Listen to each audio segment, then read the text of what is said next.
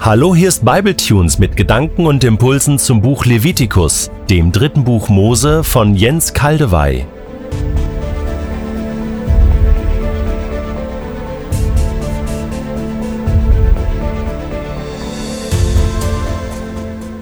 Wir machen in dieser Episode weiter mit der neutestamentlichen Deutung der Schlachtung des ersten Ziegenbocks am großen Versöhnungstag. Die volle Erfüllung des Yom Kippur geschah durch Jesus am Kreuz. Johannes, und er ist die Sühnung für unsere Sünden, nicht allein aber für die unseren, sondern auch für die ganze Welt. Paulus, er hat den, der Sünde nicht kannte, für uns zur Sünde gemacht, damit wir Gottes Gerechtigkeit würden in ihm. Und ich füge hier noch ein Wort von Petrus hinzu. Er hat unsere Sünden an seinem eigenen Leib ans Kreuz hinaufgetragen so dass wir jetzt den Sünden gegenüber gestorben sind und für das leben können, was vor Gott richtig ist. Ja, durch seine Wunden seid ihr geheilt. 1. Petrus 2,24 war das. Die stellvertretende Übernahme unserer Schuld durch Jesus mit der Konsequenz der Strafe dafür durch einen schrecklichen Tod ist so gut bezeugt, anknüpfend an die ganze Opfergesetzgebung des Alten Testaments, dass wir uns davor hüten sollten, es lediglich als eine mögliche Deutung unter anderen, die aber nicht zwingend ist, zu betrachten. Nein, es ist die Deutung, die dominierende Deutung, die Kerndeutung des Kreuzes. Wenn wir diese Deutung als unverbindlich erklären oder für zweitrangig oder als traditionelle, aber jetzt nicht mehr so ganz passende Deutung disqualifizieren und durch eine andere ersetzen, dann, so glaube ich ehrlich, wird das Evangelium von Jesus Christus an Kraft verlieren, kraftlos werden, weil es nicht mehr das wahre Evangelium ist, was die Apostel und ihre Nachfolger verkündigt haben. Die zunehmend beliebte Ersatzdeutung ist diese, Gott hat kein Sühnopfer nötig. Er war und ist immer vergebungsbereit und vergebungsfähig. Gott muss doch nicht durch ein Opfer besänftigt werden. Gott ist doch nicht so grausam und schlachtet seinen eigenen Sohn ab. Was am Kreuz geschehen ist, ist ganz allein das Werk des grausamen, gottlosen Menschen, aber doch nicht das Werk Gottes. In dieser Sichtweise wird Gott zu einem gewalttätigen Vater oder sogar zu einem Kindesmisshandler. So schreibt William Paul Young, der Verfasser des berühmten Buches Die Hütte, Wer ist der Urheber des Kreuzes? Wenn es Gott ist, dann beten wir einen kosmischen Gewalttäter an, der in seiner göttlichen Weisheit ein Instrument erschuf, um Menschen auf die schmerzhafteste und entsetzlichste Weise zu foltern. Die Alternative ist, dass das Kreuz seinen Ursprung bei uns Menschen hat. Dieses abscheuliche Gerät ist die ikonenhafte Manifestation unserer blinden Hingabe an die Finsternis. Und wie reagierte Gott auf diese tiefe Zerbrochenheit? Gott ergab sich ihr.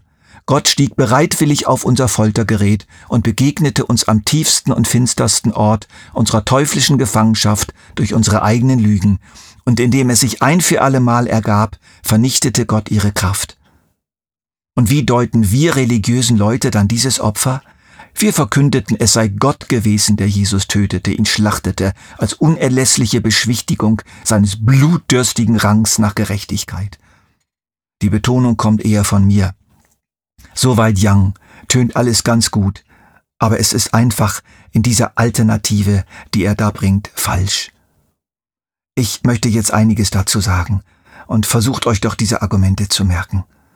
Erstens, es wird in dieser Art Statement, es ist ja nicht das einzige, immer wieder eine manipulative Sprache verwendet, die nicht der Bibel gemäß ist. Dort wird soeben nicht von Gott geredet, blutdürstig, Gewalttäter, Folterer und so weiter. Das sind unzulässige Projektionen menschlicher Gefühle auf Gott, die den biblischen Beschreibungen in keiner Weise entsprechen. Zweitens, die Autoren des Neuen Testaments, Petrus, Johannes, Paulus und der Hebräerbrief, haben als Leute, die ganz nah dran waren am Geschehen, das Kreuz eben gerade so gedeutet, als stellvertretende Schuld- und Strafübernahme. Und in diesem Zusammenhang fällt übrigens erschreckend auf, dass viele der modernen Statements die Schrift selbst gar nicht oder nur selektiv zu Wort kommen lassen. Drittens.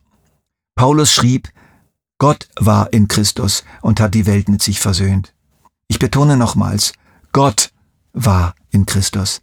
Das heißt, in einer gewissen Weise war Gott selbst am Kreuz, hat alles selbst mitgelitten. Er hat seinen Zorn über die Sünde des Menschen nicht über eine fremde Person ausgeschüttet, sondern letztlich über sich selbst. Und was hat Jesus denn zu seinem Vater gesagt? Ist es möglich, gehe dieser Kelch an mir vorüber, aber dein Wille geschehe. Es war der Wille des Vaters, was denn sonst? Und Jesus hat dann diesen Willen Gottes von Herzen getan, in vollem Vertrauen zu seinem Vater. Er selbst hat seinen Vater eben nicht als kosmischen Gewalttäter gesehen, sondern redet so von ihm, denn Gott hat der Welt seine Liebe dadurch gezeigt, dass er seinen einzigen Sohn für sie hergab, damit jeder, der an ihn glaubt, das ewige Leben hat und nicht verloren geht. Gott hat seinen Sohn nicht in die Welt gesandt, um sie zu verurteilen, sondern um sie durch ihn zu retten.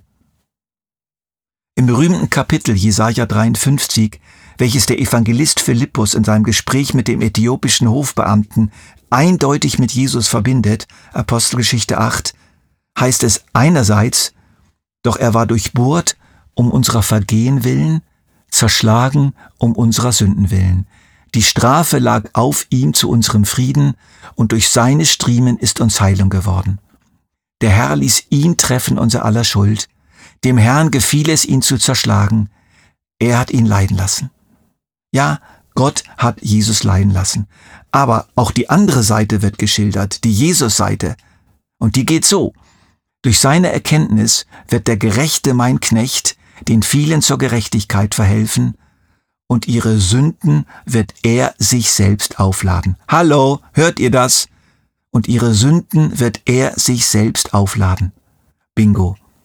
Jesus hat nicht ohnmächtig und verzweifelt mit knirschenden Zähnen unsere Sünden aufgepackt gekriegt von einem blutdürstigen, nach Rache verlangenden Vater, sondern er hat sie sich selbst aufgeladen, von ganzem Herzen, in vertrauensvoller eigener Entscheidung heraus.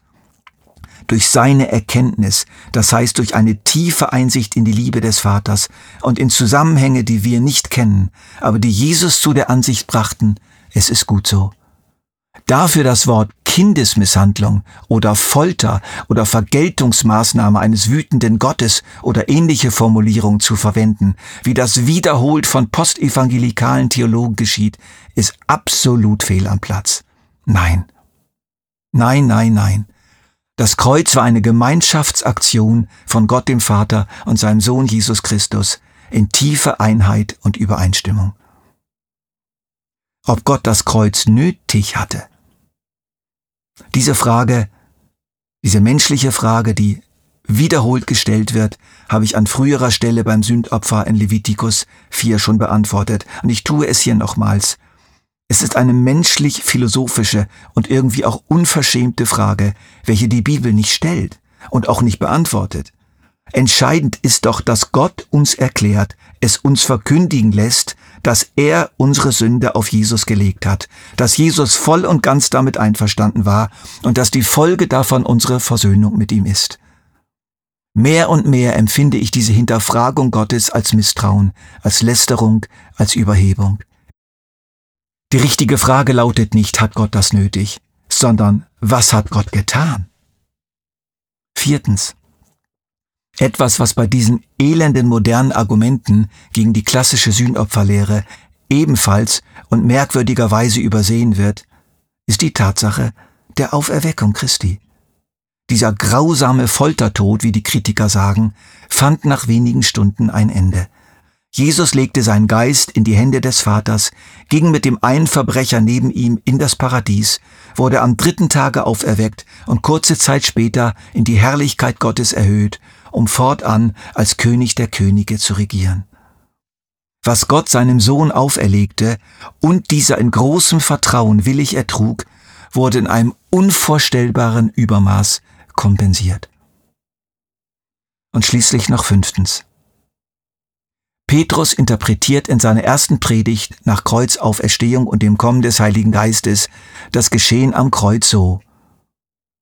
Apostelgeschichte 2,23 was dann geschah, wusste Gott schon lange im Voraus. Er selbst hatte es so geplant. Jesus wurde vertraten und an euch ausgeliefert, und ihr habt ihn durch Menschen, die nichts von Gesetz Gottes wissen, ans Kreuz schlagen und töten lassen. Da gab es den bösen Plan der Menschen und sie führten ihn aus. Da gab es den guten Plan Gottes und er führte ihn aus. Beides geschah miteinander. Petrus würde den Leuten, die behaupten, nicht Gott habe Jesus ans Kreuz gebracht, sondern nur der Mensch, wohl sagen, habt ihr denn gar nichts begriffen? Habt ihr denn nicht gelesen? Punkt, Punkt, Punkt.